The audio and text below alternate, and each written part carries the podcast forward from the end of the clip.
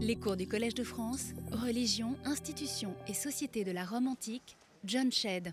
Mesdames, Messieurs, chers amis, dans les conférences précédentes, nous avons fermé un certain nombre de dossiers qui remontent parfois à des enquêtes vieilles de 40 ans et qui portaient sur des sujets parfois un peu ardus comme la prosopographie, mais il en faut, et les résultats sont souvent intéressants, ou au détail de nos fouilles dans le bois sacré et de ses environs dont nous sommes déjà entretenus plusieurs fois, mais ça évolue aussi et c'est heureux. Nous avons aussi examiné des documents qui mettent en évidence la manière dont l'empereur Claude a mis en œuvre ses réformes religieuses, clairement inspirées par la démarche augustéenne. Et Claude a tenté de réformer sur certains points l'État en retournant à ses principes augustéens, ce qui a été aussi pour nous l'occasion d'étudier un peu comment on fait cela, parce que d'Octavien Auguste, nous avons beaucoup de sources, mais séparées. On n'a pas des descriptions précises d'un historien euh, sur, et aussi éclairées par, par exemple, les inscriptions des Arvales, sur ses activités. Euh, chez Auguste, c'est séparé, on, a des indications, mais pas la description précise, puisque Tacite, par exemple, est malheureusement perdu pour, euh, pour, pour euh, Auguste. Ces études nous ont portés vers un sujet qui nous a occupés plus récemment et pendant plusieurs années, le ritualisme des Romains. Et c'est à ce sujet que nous retournons maintenant en nous occupant de deux points que je voulais encore traiter, les vœux d'un côté et les rites funéraires. Plutôt que des retours sur des livres ou des enquêtes du passé, nous retrouvons donc avec ces thèmes des recherches relativement récentes que j'ai présentées devant vous et dont je voudrais continuer euh, sur certains points l'exposer. Euh, j'ai souvent euh, abordé devant vous la question des rites, du ritualisme, des pratiques religieuses, en insistant de façon répétée sur le fait qu'il s'agissait là d'un des aspects les plus fortement caractéristiques des religions romaines, à côté de l'absence aussi bien de révélations que de livres révélés. Tout le monde n'est pas convaincu et, par exemple, des savants comme Attilio Mastrocinque continuent de considérer que sous l'Empire, un certain nombre de révélations païennes, ésotériques ou mystériques sont venues se substituer à ce qu'on appelait la religion publique et ce qu'il faudrait en fait appeler par son nom une religion sans révélation fondée sur l'obligation rituelle ancestrale. Cette perspective m'a sans aucun doute permis de mettre au jour certains des comportements fondamentaux qui définissent la piété romaine, euh, n'en déplaise à ceux qui euh, continuent à réciter euh, la, la Vulgate du XIXe siècle. Les chrétiens de l'Antiquité, eux, ne, s'y sont pas trompés et ils ont tout particulièrement pointé le rôle central dévolu au rite dans les religions ancestrales, païennes comme ils disaient. Ainsi, Lactance écrit-il dans le premier quart du IVe siècle, je cite, je traduis, J'ai montré, dit-il, me semble-t-il, pourquoi notre peuple, le peuple chrétien, passe pour insensé aux yeux des insensés, stupide aux yeux des stupides. Car aimer mieux être mis à mort et supplicié, ça c'est les chrétiens, plutôt que de prendre de l'encens avec trois doigts et le jeter dans un foyer, semble aussi stupide que de préférer, quand sa vie est en danger, de s'occuper de celle d'autrui que de la sienne propre. Lactance fait ici allusion à la surprise et à l'incompréhension que suscitait chez les non-chrétiens, notamment les intellectuels, les gouverneurs, qui instruisaient des procès, euh, donc la surprise que suscitait le refus obstiné des chrétiens de sacrifier que manifestaient euh, ceux qui étaient euh, accusés de négliger la tradition ancestrale et donc d'être chrétiens. On ne leur demandait pas d'organiser un sacrifice sanglant, mais simplement d'accepter de faire une libation par trois grains d'encens.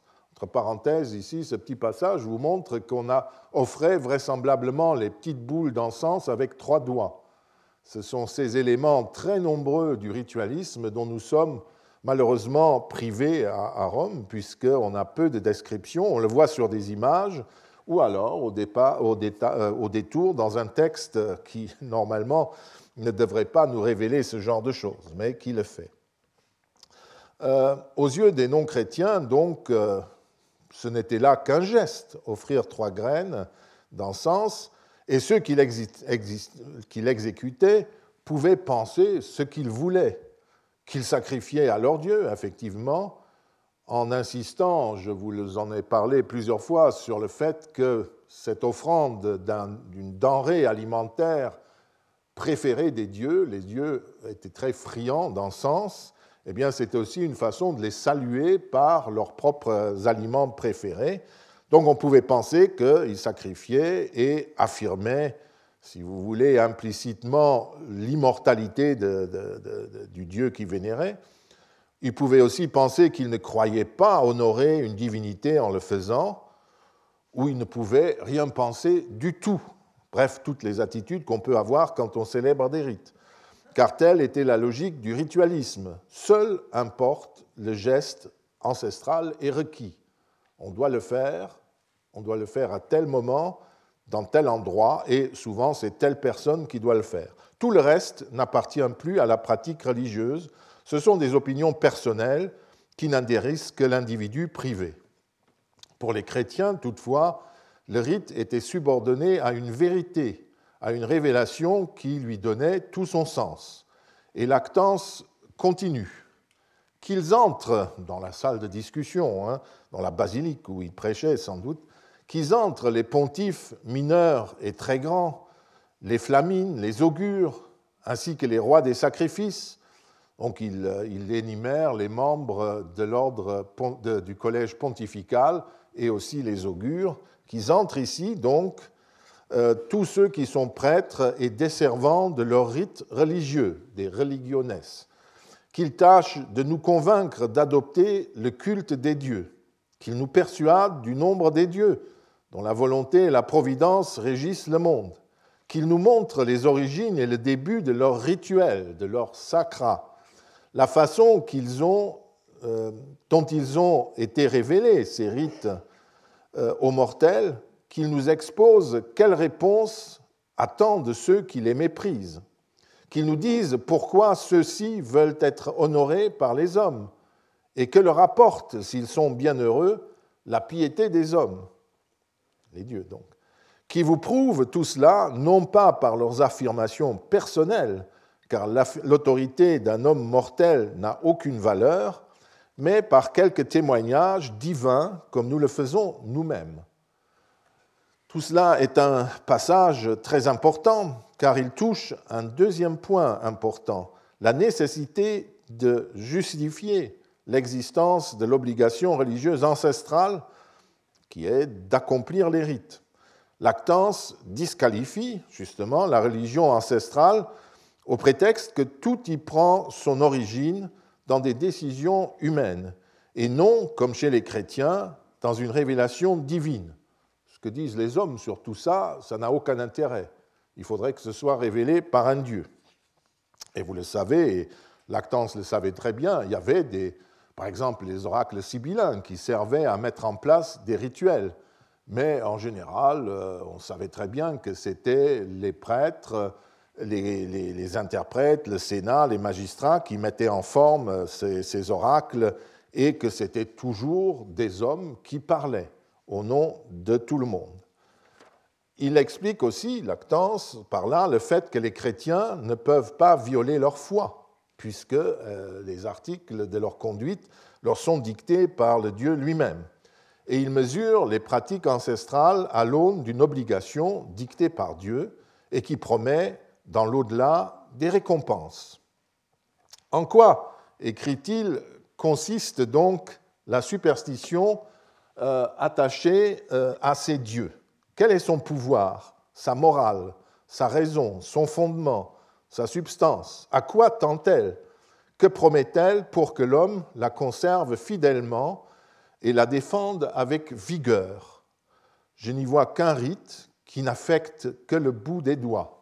Encore le bout des doigts, vous comprenez de quoi il s'agit? Une libation d'encens, donc, ou une autre offrande versée ou posée sur l'autel, bref, un geste creux inventé par les humains et finalement inutile, puisque les dieux n'ont en plus besoin de rien. Ces phrases recueillies chez Lactance expliquent pourquoi, dès l'Antiquité, la critique du ritualisme a toujours été implicite dans le christianisme, même si le catholicisme et l'orthodoxie ont eux-mêmes, euh, développé une grande abondance de rites. Mais ces rites créés par les humains pouvaient toujours être révoqués, même dans ces religions-là. Rappelez-vous le concile euh, du Vatican euh, d'il y, a 30 ans, 40 ans, à l'exception du rite eucharistique et de certaines prières enseignées par le Christ lui-même. Tout le reste, vous l'avez vu dans la messe catholique par exemple, peut être balayé, peut être changé. Mais ces éléments-là euh, ne peuvent pas bouger. D'où la tendance permanente des historiens à suivre les pères de l'Église et à considérer le ritualisme des anciens comme une tradition morte et une pratique creuse, puisque non enseignée par un Dieu. Et euh, notamment les protestants ont lourdement emprunté euh, pour critiquer le papisme, comme ils disaient, d'une part, mais aussi les savants pour critiquer le paganisme, ces arguments des pères de l'Église. Nous avons beaucoup parlé des sacrifices au cours des années passées et des énoncés théologiques que les gestes sacrificiels étaient capables de mettre en œuvre, voire même de la configuration des lieux de culte qui mettent en scène par leur architecture, la hiérarchie des espaces, le même type de données théologiques. Je n'ai pas l'intention d'y revenir, bien sûr. Je voudrais plutôt, pour montrer à quel point on peut se tromper quand on choisit de se fier à son inclination spontanée, à une appréciation qui nous paraît simple et si naturelle, reprendre le cas des vœux en rassemblant les données que j'ai traitées au cours des 30 ou 40 années passées.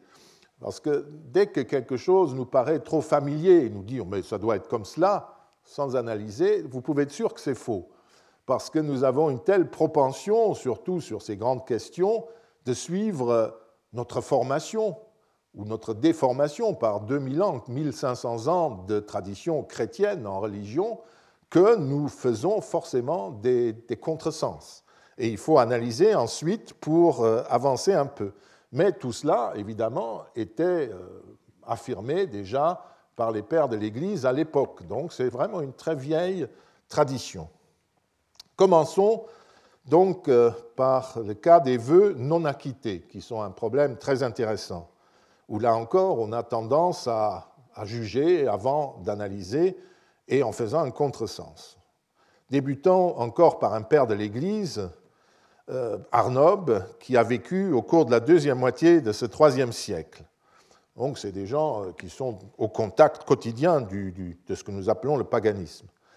Dans un développement qui concerne la consécration euh, d'offrandes, et dans le cas euh, présent celui du vin, euh, Arnob considère que dans la mesure où le sacrifiant consacre tout le vin contenu dans un récipient, et même dans les caves, mais n'en offre pas à la divinité, mais n'en offre à la divinité que la partie versée sur l'autel, il impose en quelque sorte au Dieu de se contenter de ne recevoir qu'une partie de l'offrande.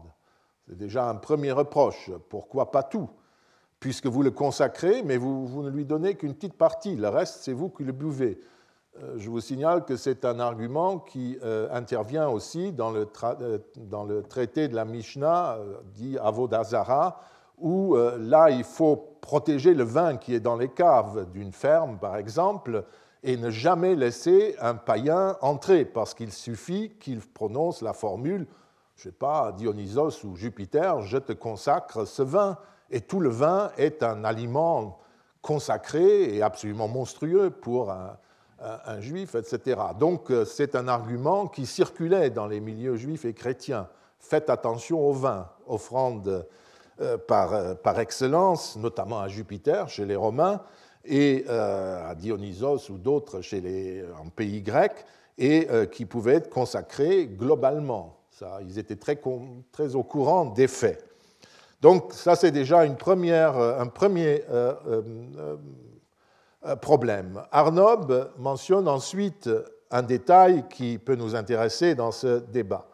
Ne doit-on pas dire, dit-il, qu'il reçoit un affront insigne, ce Dieu, en étant forcé d'accepter un honneur assorti d'une condition Il y a d'une part euh, le, vin qu'on verse, avec la formule, soit honoré par ce vin inférial, inferius, c'est le vin qu'on verse vers le bas, sur l'autel. Qu'est-ce d'autre que de dire Sois honoré autant que j'en ai envie, sois exalté autant que je le veux, reçois autant d'honneur que je décide de te donner et que je détermine par une définition purement verbale. Honneur. Euh, n'oubliez pas que dans la prose de l'Antiquité tardive, et le IIIe siècle, c'est le début de cette période, une prose très rhétorique et ciselée, euh, beaucoup de termes poétiques sont employés, et notamment honos, honneur, dans la poésie, euh, signifie sacrifice.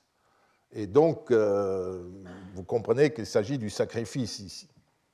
Ô majesté, continue-t-il, toute puissante des dieux, que l'on devrait adorer, que l'on devrait honorer dans toutes les fonctions liturgiques, et à laquelle l'adorateur impose sa loi, que l'adorateur vénère avec des contrats et des formules.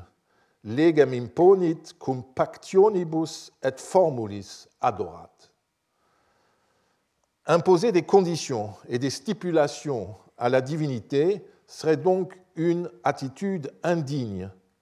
Honorem acquipere cum conditione cogeri, être forcé à accepter un honneur sous condition. Malheureusement, Arnob n'en dit pas davantage sur les vœux, parce que lui, il parle d'autre chose. C'est toujours tiré d'un contexte, d'une argumentation euh, polémique, certes, mais qui vise euh, beaucoup plus. Malheureusement, donc, euh, il ne dit pas davantage sur les vœux, même si tout ce qu'il dit s'applique à eux, notamment les stipulations, les conditions. Et il met le doigt sur un point essentiel des vœux, la condition, que les modernes ont souvent du mal à comprendre. Le juriste parisien André Magdelin n'est pas de cela. Il écrivait fort justement, il y a plus d'un demi-siècle, que, je cite, votum désigne non un don immédiat, mais un don futur qui ne sera accompli que si la divinité exauce la prière qui lui est adressée. Cette définition d'apparence simple est plus complexe et intéressante pour l'histoire des religions romaines qu'on ne le penserait à la première lecture. La permanence historique des pratiques votives et de la terminologie, hein, on a toujours des vœux de nos jours dans toutes les églises de Paris, euh, euh, il y a des bougies qui brûlent, etc. Euh, on a l'impression que cette procédure n'a pas évolué depuis l'Antiquité gréco-romaine conduisant ainsi à des malentendus et à des critiques. En effet, dans la conception chrétienne du vœu, dès les pères de l'Église, et vous en avez vu un qui critiquait cela fortement, il n'est plus question d'une nécessaire contrepartie divine. Le vœu chrétien est plutôt un serment solennel par lequel on s'impose notamment des comportements, des pénitences, des privations physiques. Le vœu était, par exemple, pour Grégoire de Nice, euh, l'annonce reconnaissante d'un don immédiatement offert. Et d'après Origène, Dieu veut d'abord recevoir quelque chose avant de donner à son tour quelque chose. Sous l'influence, par respect, on n'impose pas de conditions à Dieu.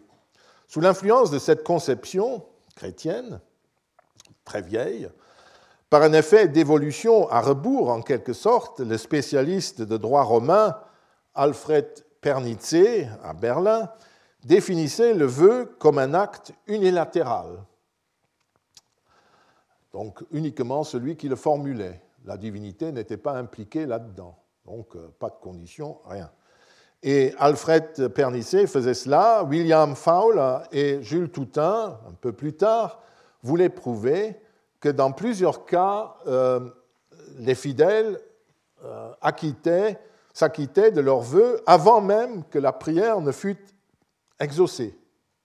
Et on trouve cela encore aujourd'hui, souvent sous la plume euh, d'historiens. En fait, comme André Magdelin l'a. Oui, voilà, donc. Faula et Toutain dans d'Arambert Saglio. Déjà, Courtelatte aussi s'est élevé contre cela. En fait, comme André Magdelin l'a souligné, la prière votive la prière votive était un acte bilatéral qui comportait un dialogue au cours duquel la condition de la promesse était clairement formulée. Je cite le texte de Magdalin. Les formules votives définissent l'obligation du promettant avec la même rigueur que le font des contrats privés. La structure de l'obligation religieuse née de la votis sponsio, la formulation du vœu, n'est pas dans son essence distincte de celle de l'obligation civile. Dans les deux cas, un créancier et un débiteur sont en présence. La conception romaine du votum est celle d'un contrat avec la divinité. D'après André Magdelin, oh, décidément, j'ai toujours les mêmes choses. D'après André Magdelin, la formule a deux branches du votum crée entre la prière adressée à la divinité et la prestation promise un enchaînement magico-religieux dans lequel l'aspect magique de la question est l'exacte contrepartie de son esprit juridique. Fin de la citation. Bon, vous avez noté l'expression magico-religieux et magique. Aujourd'hui, on ne parlerait plus comme cela, mais pour Magdelin, tout ce qui était religieux, c'était du type de la magie ou du magico-religieux, surtout dans l'Antiquité. Aujourd'hui, euh, on dirait plutôt que la contrainte créée par les liens avec la divinité possède la même force que les autres relations sociales et sans doute même une force supérieure.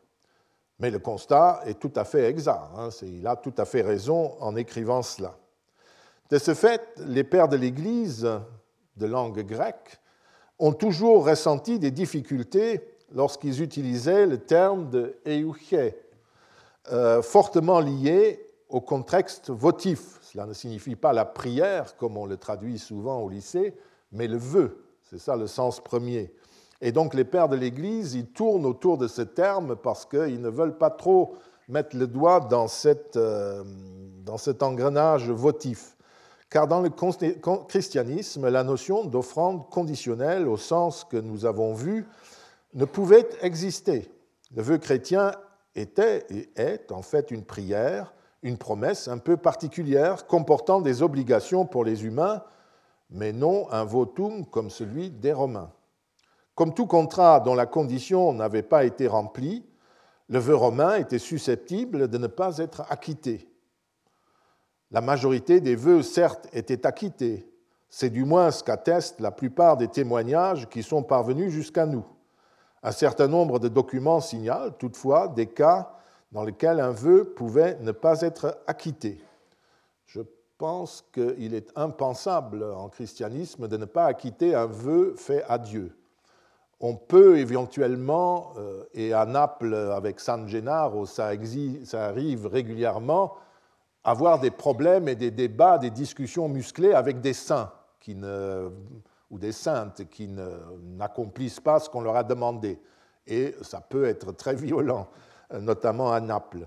Mais euh, avec, euh, avec Dieu ou Jésus-Christ, je crois que ce sont des choses qui sont inimaginables. À Rome, c'est tout à fait la règle. Et c'est ça qui, gênait les pères de l'Église. Et c'est ça qu'ils pointaient en montrant que les, païens étaient des, impies, en fait, qui, qui traitaient les, les, dieux comme, comme n'importe qui. Je vous renvoie pour cela aux exemples que j'avais euh, repérés dans les protocoles des Arval et que je vous ai déjà cités, notamment le non-acquittement des vœux en cas de début de guerre, comme en 101 et 105 après Jésus-Christ, ou lorsque survenait le décès d'un empereur. Dans l'analyse que j'ai conduite il y a trois ans de cela, de la religion telle que l'atteste l'œuvre conservée de Tite-Live, j'avais aussi repéré une brève notation qui renvoie à la même procédure. Nous sommes beaucoup plus tôt, évidemment, en 459 avant Jésus-Christ, euh, peu après la fondation de la République. Et Tite-Livre rapporte que le recensement, le census, eut lieu cette année-là. Ça a lieu tous les cinq ans, hein, chaque cinquième année. Mais à cause de la prise du Capitole et de la mort du consul, on ressentit un scrupule religieux de fonder le lustrum. Peu importe, euh, je vous l'avais dit à l'époque, l'historicité de l'événement, l'important c'est le récit lui-même et comment Tite-Livre comprend cela. Condéré, nous l'avions vu à l'époque, c'est conclure le recensement par le sacrifice votif à Mars, qui confirme que le peuple romain et la République sont, au moment où euh, on fait le nouveau recensement, dans le même état que lors de la censure précédente. Donc c'est l'acquittement du vœu des censeurs précédents, et ça se fait à la fin du lustrum et avant euh, l'émission d'un nouveau vœu pour les 4-5 ans à venir.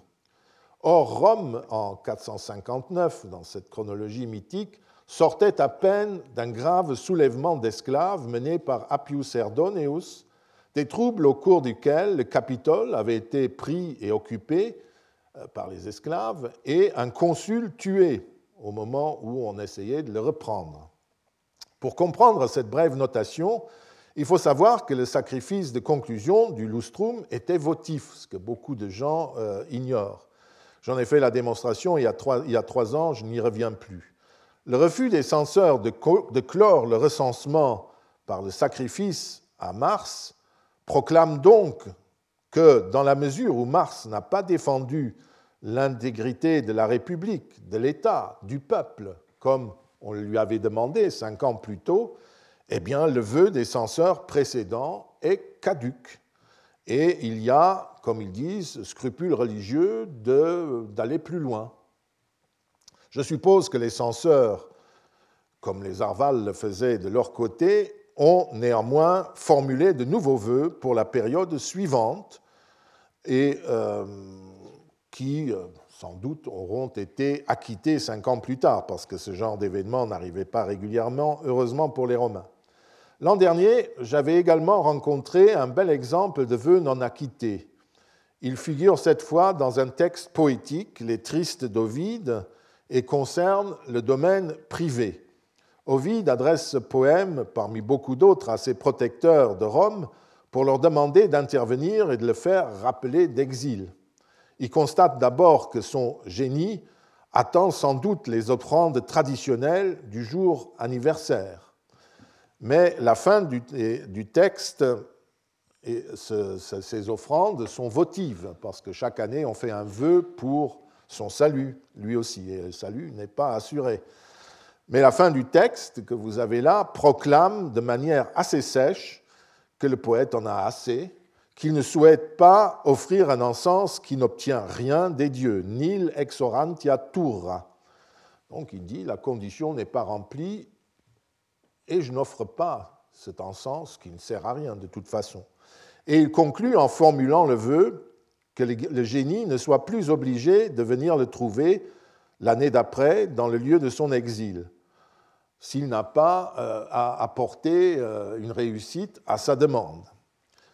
Euh, en d'autres termes, il refuse de formuler un nouveau vœu, ou plutôt, après avoir refusé d'acquitter le vœu précédent, qui était en quelque sorte simplement lié à la salus, au bien-être et au destin du poète, il formule un nouveau vœu que le génie puisse venir recevoir son offrande si l'année prochaine l'exil a pris fin. Vous voyez, il inclut l'échec euh, ressenti dans la formule votive. Mais si le génie veut un peu d'encens et de vin, il n'a qu'à travailler pendant le reste de l'année. Ces exemples éclairent l'un des aspects les plus typiques, je crois, de la piété romaine. Et il faudrait d'ailleurs relire, euh, par les textes antiques, je crois que j'en ai vu euh, l'essentiel, il peut y avoir de ci, de là, euh, une remarque intéressante, mais il faudrait lire les pères de l'Église et la littérature chrétienne haute, parce que ça m'étonnerait qu'il n'y ait que Lactance ou Arnob qui parlent de ces questions-là. Euh, mais c'est un, énorme travail et euh, pour l'instant, je n'ai pas le temps, ni euh, tout à fait la compétence. Les vœux, donc, ces éléments typiques des Romains, sont des contrats, conditionnels qui, de façon rituelle, mais sans représentant contractant des dieux, mettent en scène un accord formel entre dieux et romains. Les formules des vœux figuraient sur des registres publics, quand il s'agissait de vœux publics, et étaient donc archivées officiellement. Quand il s'agissait de vœux privés, ils se faisaient, d'après ce qu'on sait, devant témoins, et notamment les textes, les tablettes étaient scellées avec des sceaux. Et dans beaucoup de sanctuaires, on trouve des capsules de sceaux de cire où quelqu'un appuyait et enfermait ensuite euh, euh, le, sceau euh, qui attestait qu'il avait formulé le vœu ou qu'il avait assisté à la formulation du vœu et authentifié le texte. Et ces tablettes, d'ailleurs, les poètes nous le disent, on essayait de les faire glisser par le sacristain au pied de la statue du dieu. Ils restaient dans le sanctuaire. Donc, c'était des, choses très sérieuses. Euh, il ne s'agit pas d'actes fortuits comme ça, ah, je fais le vœu. Non, non, ce sont des actions réfléchies, discutées et exécutées avec une grande prudence et de façon très formelle, comme un contrat. Et au moment de l'acquittement, c'est avec la même pédanterie que les termes du vœu sont d'abord exposés et ensuite acquittés. Euh, les, les, Arval, rappelez-vous, commencent par faire une réunion où le, supérieur, le magister, fait une motion, on dit, puisque le salut de l'Empire romain et de l'empereur sont dans le même état ou encore meilleur que l'an précédent, je vous propose de voter euh, un sacrifice d'un bœuf, etc., à la triade capitoline et aux dieux qui sont en cause. Et les Arval ensuite euh, approuvent ou non ce, ce, vote. Et ensuite, on fait le sacrifice. de la même manière, pour les particuliers, j'imagine qu'on ouvrait la tablette tout nouveau devant témoin, en faisant un, placard, j'acquitte ce vœu, on fait même une inscription, un ex voto, comme nous disons, pour attester qu'on a acquitté le vœu qui est échu, qui est positif. Ces comportements de juristes caractérisent une religion ritualiste dans laquelle la perspicacité des humains s'exerce sur les aspects formels des relations avec les dieux. Et le fait que l'on ne puisse pas accomplir la promesse votive quand les dieux n'ont pas fait ce qu'ils devaient, le fait que les censeurs ne célèbrent pas le sacrifice ordinaire de clôture du recensement parce que Mars n'a pas protégé le, peuple romain comme il devait le faire, contribue à éclairer les relations particulières qui unissaient les Romains à leurs dieux. Dieu, comme écrivait Dumézil, qui aimaient la chicane. Ils étaient aussi juristes et, procéduriers que les Romains. Donc euh, personne n'était, semble-t-il, choqué. Il ne s'agissait donc ni d'abus ni d'excès, mais de situations critiques motivant l'annulation du vœu en l'absence d'une prestation divine. Même si elle est plus rarement attestée que l'acquittement des vœux, l'annulation du vœu révèle de manière spectaculaire un trait original de la piété romaine et aide à mieux comprendre le cadre dans lequel les Romains célébraient de nombreux sacrifices et aussi la position des dieux par rapport aux mortels, des sortes de partenaires beaucoup plus proches que par exemple les dieux des chrétiens.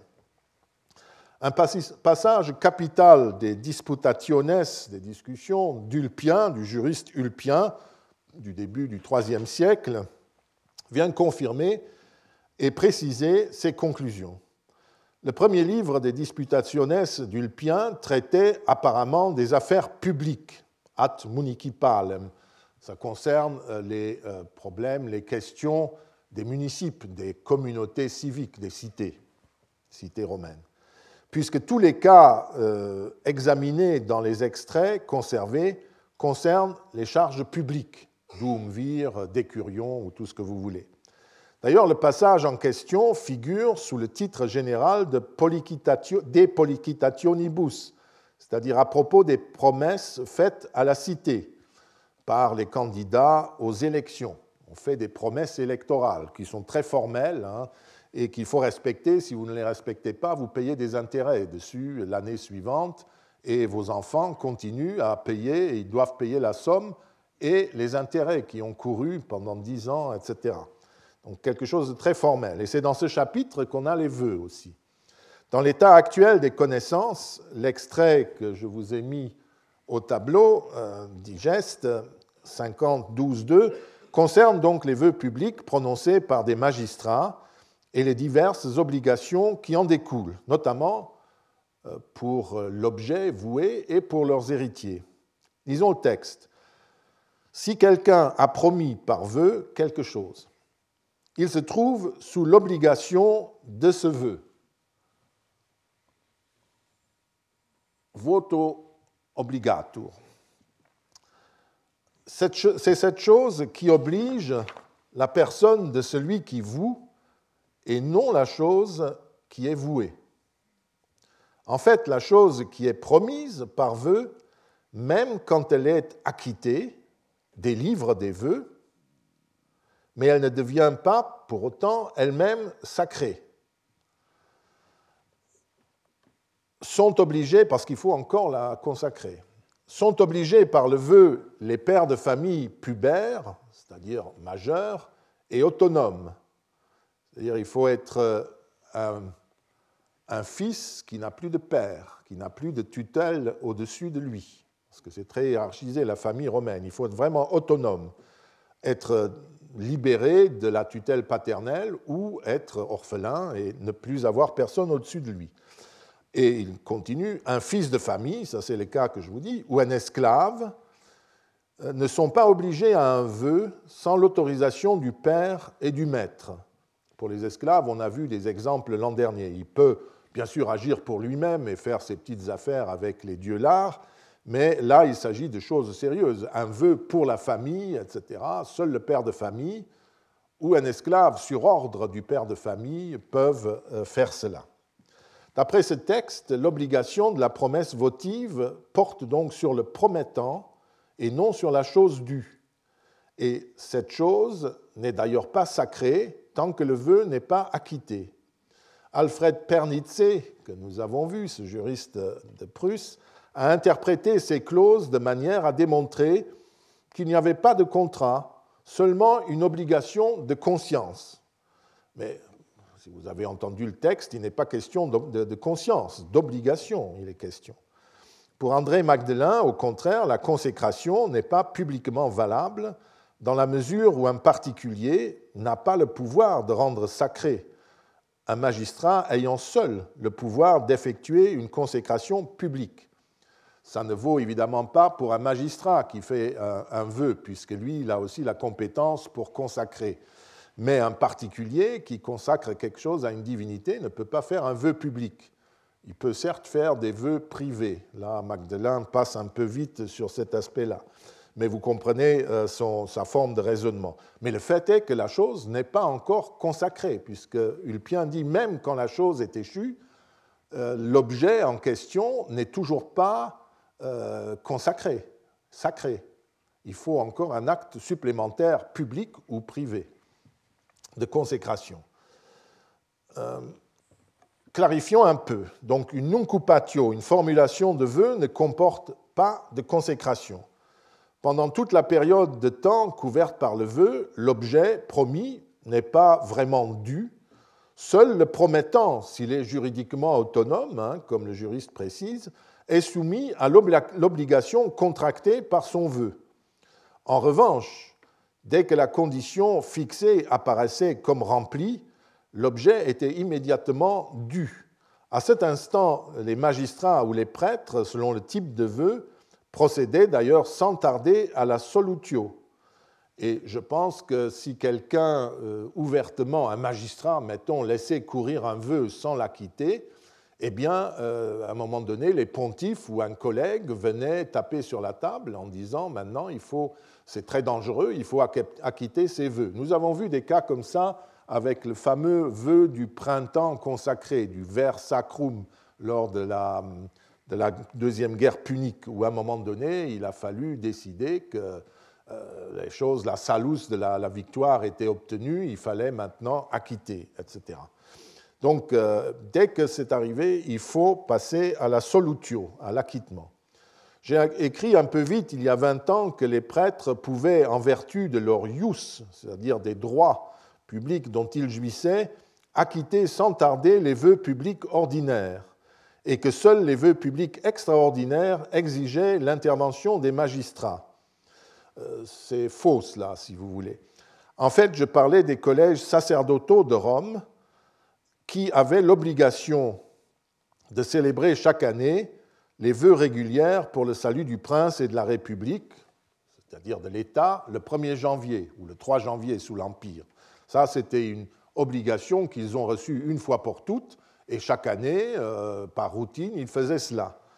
Et il est vrai que quand on leur demandait de formuler des vœux extraordinaires, c'était ex iusu consulum ou euh, ex edicto consulum et ex senatus consulto qu'ils le faisaient. Ils formulaient et acquittaient, bien sûr, ces vœux euh, sur l'ordre des autorités supérieures. Donc ça, c'est un peu rapide. Ne faut pas imaginer que les prêtres peuvent faire n'importe quoi. Eux aussi sont soumis à des règles précises. Le texte d'Ulpien, revenons à lui, euh, oui, c'est ça. Le, texte d'Ulpien apporte une confirmation euh, indirecte à l'interprétation proposée des exemples de vœux non acquittés que j'ai signalés. Car si un objet n'est ni sacré au sens de appartenant à la divinité, consacré à la divinité, ni soumis à une, obligation, il peut être parfaitement refusé à la divinité en fin de compte. L'objet n'est rien. Il n'y a que l'obligation de, de, celui qui fait le vœu qui compte. L'objet n'a aucune qualité autre qu'un objet que vous possédez ou que quelqu'un possède. Contrairement à l'affirmation de Marcel Mauss, dans le vœu ou la dédicace, la promesse ou la présentation font passer une chose dans la sphère du sacré, un objet promis sous condition n'est pas encore sacré, mais, euh, continue d'appartenir aux mortels. On voit comment Mauss ici cite les, auteurs que je vous ai montrés et ne, ne se pose pas de questions. Il traduit une opinion chrétienne du vœu. Euh, les conditions énoncées lors de la formulation du vœu réservaient donc toujours le droit au contractant de ne jamais le céder à la divinité.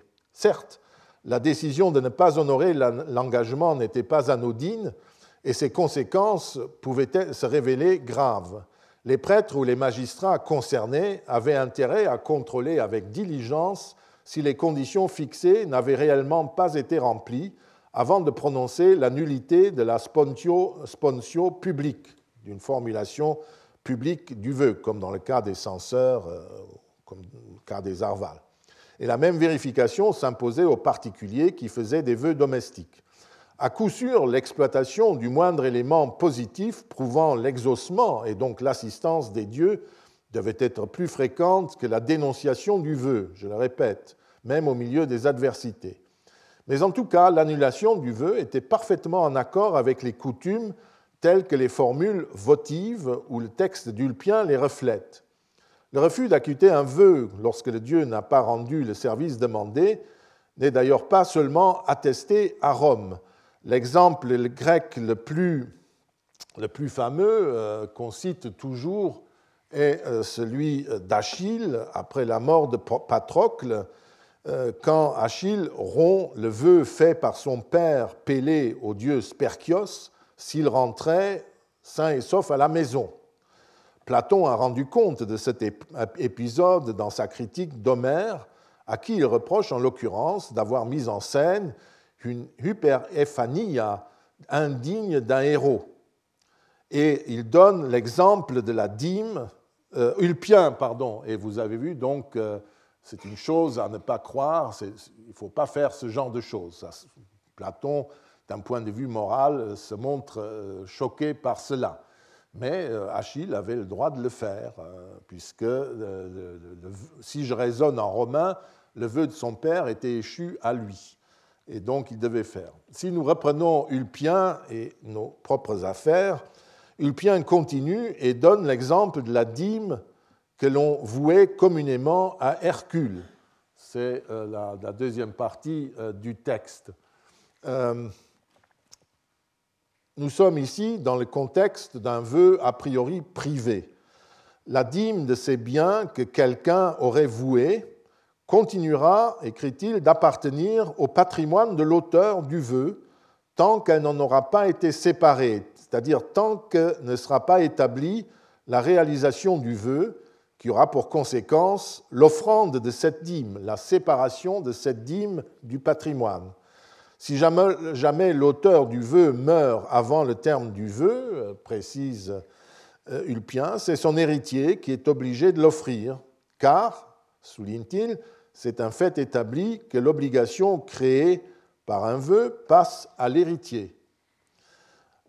Donc voilà euh, un peu le dossier euh, établi avec des sources très différentes. Vous le voyez, des vœux euh, non acquittés, pour des motifs graves, n'est-ce pas Et qui est donc une des qualités tout à fait particulières de la religion romaine, mais on le trouve aussi, vous voyez, chez Homère déjà, ça pouvait toujours exister dans ces religions où les dieux étaient des partenaires supérieurs et immortels des humains puisqu'ils acceptent en quelque sorte dans la cité, dans la police, de se trouver à un niveau de partenariat qui permettait ce genre d'intervention. Une fois établie cette mise au point concernant les vœux, c'est sur un autre domaine que je veux revenir, dont je vous ai aussi longuement parlé il y a quelques années, celui des cultes funéraires. Commençons par un petit texte qui nous en apprend beaucoup sur les pratiques de la mort à Rome. Le voici. Parmi les signes qui annonçaient la mort prochaine de l'empereur euh, Othon en 69, il y eut ce sacrifice à Dispater, à Pluton, au cours duquel les signes que présentait la victime s'avérèrent favorables. Or, souligne Suétone, dans un tel sacrifice, des extas, une fraissure contraire à une valeur supérieure. Une remarque particulièrement intéressante. Il y a bien longtemps, en 1978, euh, l'article ne fut publié qu'en 1984, j'ai mis en évidence une pratique centrale des rites funéraires qui consiste à inverser ou à déplacer des gestes ou des situations un des exemples les mieux connus réside dans le fait que les armes lors des funérailles sont portées à l'envers, et ça se fait d'ailleurs toujours dans les grands enterrements d'État actuels, ou dans le changement aux funérailles d'empereurs ou de princes impériaux de tenue des sénateurs ou des magistrats qui se déplacent socialement en prenant l'apparence de chevaliers ou d'autres magistrats. Les consuls euh, prennent la place des tribuns de la plèbe et ainsi de suite. Il s'agit d'un rite qui met d'un côté en évidence l'altérité de ceux qui sont en deuil, ils ne sont plus dans ce monde-ci, et euh, ils sont en quelque sorte méconnaissables, et de l'autre l'altérité des défunts et de l'espace de la mort qui implique tout le monde pendant la période de deuil. On est de l'autre côté. Je n'avais pas vu à l'époque euh, ce passage de Suétone qui vient confirmer cette observation. Les extas, la fraissure, c'est-à-dire les cinq organes sanglants qui sont observés au moment de l'abattage de la victime, indiquaient dans un sacrifice offrande si ou non, oui ou non, la divinité acceptait le sacrifice. Dans les sacrifices de type divinatoire, ces mêmes organes annonçaient des événements favorables ou négatifs.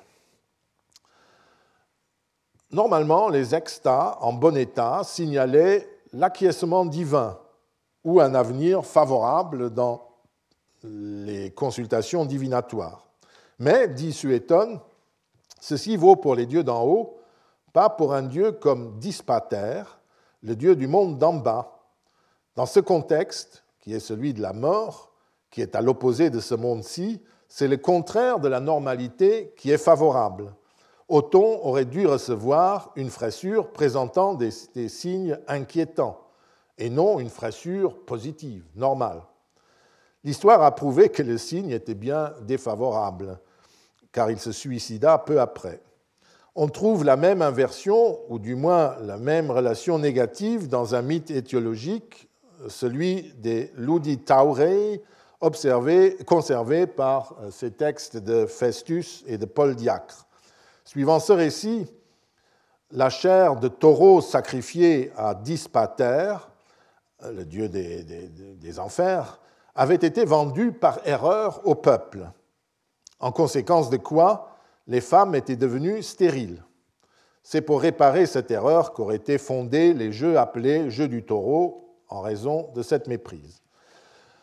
Donc, alors que le repas partagé avec une divinité est un événement positif qui apporte le bien-être et le succès, manger comme cela, comme les, Romains l'ont fait, avec dispater des parts de sa victime, était un acte négatif qui ne pouvait que nuire. Et les conséquences étaient nettes.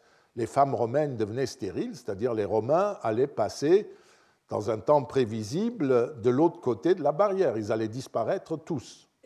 Il n'y aurait plus que des Romains morts. Revenons à Othon. Nous n'avons pas la possibilité de vérifier si cette anecdote correspond à des règles cultuelles établies ou s'il s'agit d'une interprétation qui est entrée dans le petit corpus des signes annonciateurs de la chute de l'empereur Othon. Il est certain en tout cas que cette interprétation est plausible, car de manière générale, les signes défavorables lors des euh, sacrifices figurent régulièrement parmi les signes de la chute des princes. Suétone écrit que quelques mois avant euh, sa mort, Néron avait également consulté les extats, c'est-à-dire avait fait des sacrifices divinatoires, mais n'avait jamais obtenu des présages favorables. Pour Galba, une, donc le premier successeur de, Néron, toute une série de sacrifices fut marquée d'irrégularité. Une victime destinée au salut des Galba se détacha lors de son passage et se rua sur la voiture de Galba en l'inondant de sang. Pour un sacrifice que Galba fait préparer, il ne trouve en arrivant qu'un autel avec de la cendre tiède et un vieillard en habit de deuil avec des offrandes de libation. Ou encore, dans une autre occasion, il perd sa couronne sacrificielle au moment de sacrifier. Il paraît même qu'un jour où il prenait les auspices, les poulets divinatoires que l'on observait à ce moment-là, euh, se sont euh, sauvés, se sont envolés. Autant d'anecdotes, bien sûr, invérifiables, mais dont l'interprétation renvoie chaque fois à des scènes ou à des principes rituels bien connus. Dans ces exemples, c'est l'impossibilité d'obtenir des signes favorables dans les sacrifices aux dieux d'en haut qui est en cause. Dans le cas d'Othon que nous avons examiné, c'est au contraire un signe défavorable qui intervient lors d'un sacrifice au patron des enfers et qui, de ce fait, euh, euh, annonce ce qui doit arriver. Ce qui montre que l'interprétation du sacrifice offert à Dispater doit être considérée comme recevable en rencontrant ces présages favorables, Othon entrait, pour ainsi dire, déjà dans le règne de Dispater.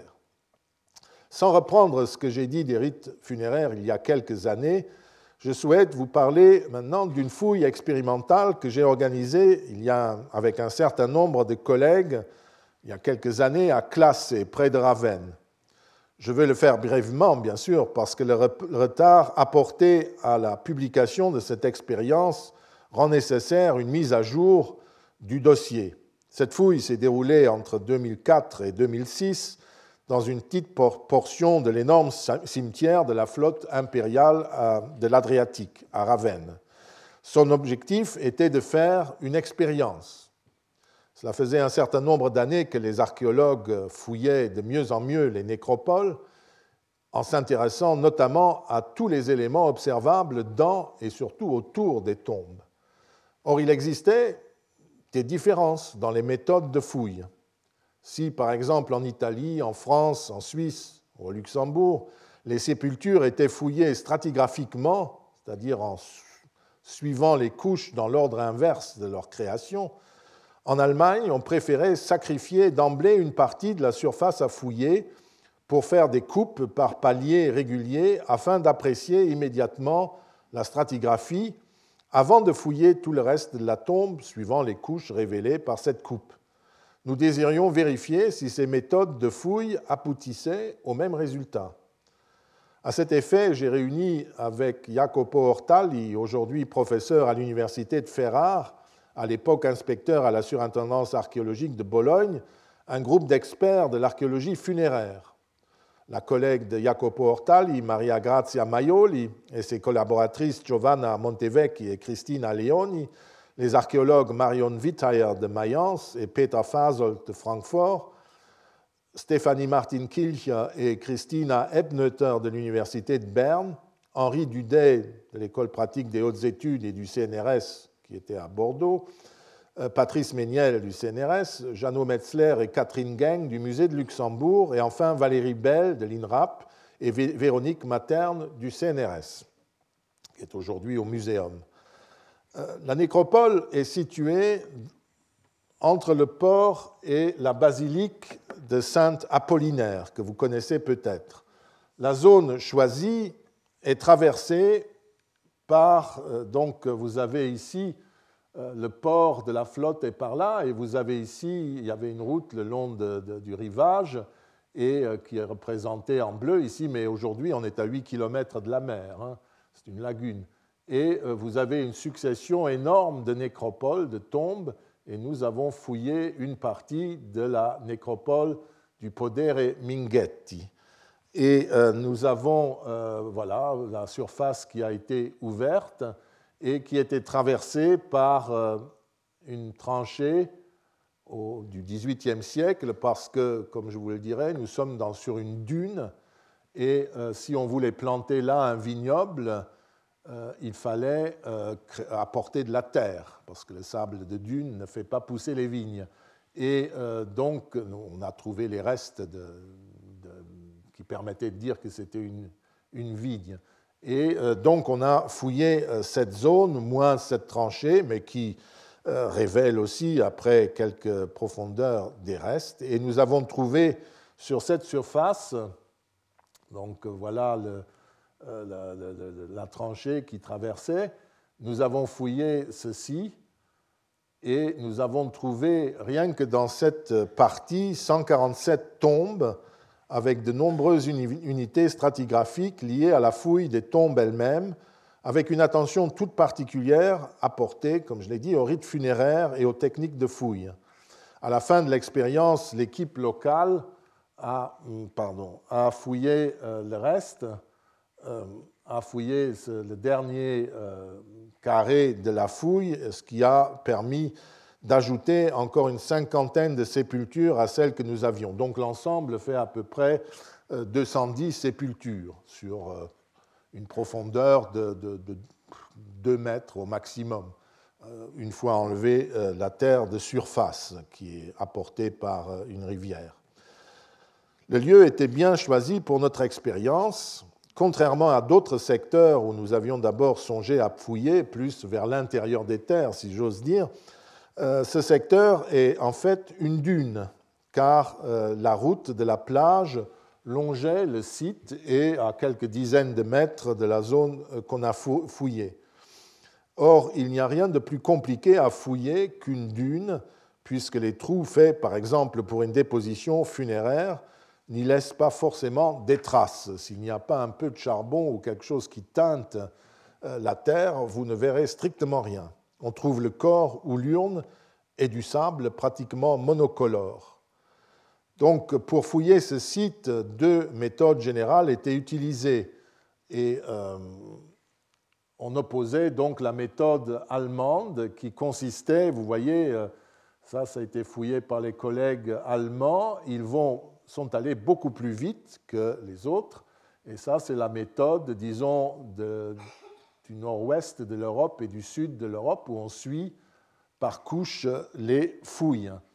Et euh, voilà que vous avez ensuite des, successions de couches et de tombes, alors que chez les Allemands, on a partout comme ça des sections et euh, les monuments déjà mis en vue et par exemple, là on le voit très bien, quand ils trouvent en nettoyant, en enlevant par paliers réguliers la terre, euh, ils trouvent une urne. Euh, voilà ce qu'ils font immédiatement, une coupe euh, par couche de 20 cm qui leur permettent ensuite d'étudier la stratigraphie et de fouiller le reste comme cela. Le problème est qu'il y a certaines tombes comme celle-là, les dits boustas, par les spécialistes, qui sont des fosses dans lesquelles on empile du bois, sur lequel on met le cadavre et, on allume le bois qui est dessous et le tout s'effondre dans le trou et on met de la terre par-dessus. C'est très difficile de fouiller ça par coupe, sinon on perd une partie même du contenu de la tombe. Et en même temps, on n'a jamais, comme ici, pardon, on n'a jamais comme ici une vision d'ensemble d'un niveau de la nécropole. Hein. C'est une méthode qui permet d'aller vite, qui, dans le cas d'une fouille difficile, comme, euh, mais très, très, très agréable, puisqu'on n'est jamais sale dans ce genre de fouille de dunes, euh, permet d'aller très vite et de voir euh, des choses que, en fouillant de haut en bas, où la terre sèche au fur et à mesure, il y a des choses qu'on peut rater. C'est donc un, avantage quand il faut aller très vite, mais il y a aussi des désavantages. Et par exemple, euh, c'est ce genre de choses qu'on peut trouver quand on fouille euh, très, très prudemment des lampes dont une est tournée vers en haut, l'autre est renversée, euh, ce qui peut être une allusion au monde de la mort qui est en bas, alors que le monde des vivants est en haut. Ce n'est pas du tout un, ensemble, si vous voulez, rare. C'est un des dispositifs rituels qu'on a trouvé autour des tombes.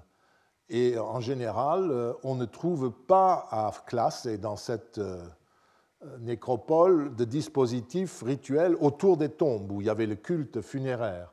Je vous montre juste cela. Euh, et vous voyez, les lampes, elles sont là. Et à côté, il y avait la tombe avec un tube de libation en bois qu'on ne voit presque pas à la surface. On le voit euh, en, humidifiant, on voit qu'il y a quelque chose. C'était un tube en, une feuille de bois très mince qui délimitait un, tube, si vous voulez, dans lequel on versait sur les ossements du mort des libations. Et cela, on le trouve quand on fouille très prudemment en enlevant les choses une par une. Mais comme je l'ai dit, cette réponse était donc rapidement faite et le deuxième résultat, euh, était qu'il n'y a aucune différence pour euh, la compréhension des rites et de la nécropole. Les deux méthodes se valent.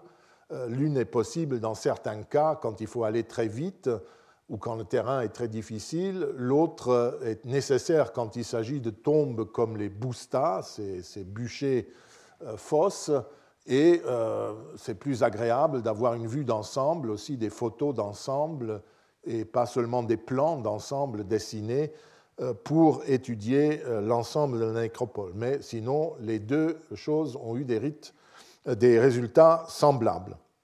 Je vais ensuite, la fois prochaine, analyser brièvement cela et ensuite vous parler d'une tombe que j'ai fouillée et d'une inscription très jolie que j'ai découverte à cette occasion. Je vous remercie. À la prochaine fois.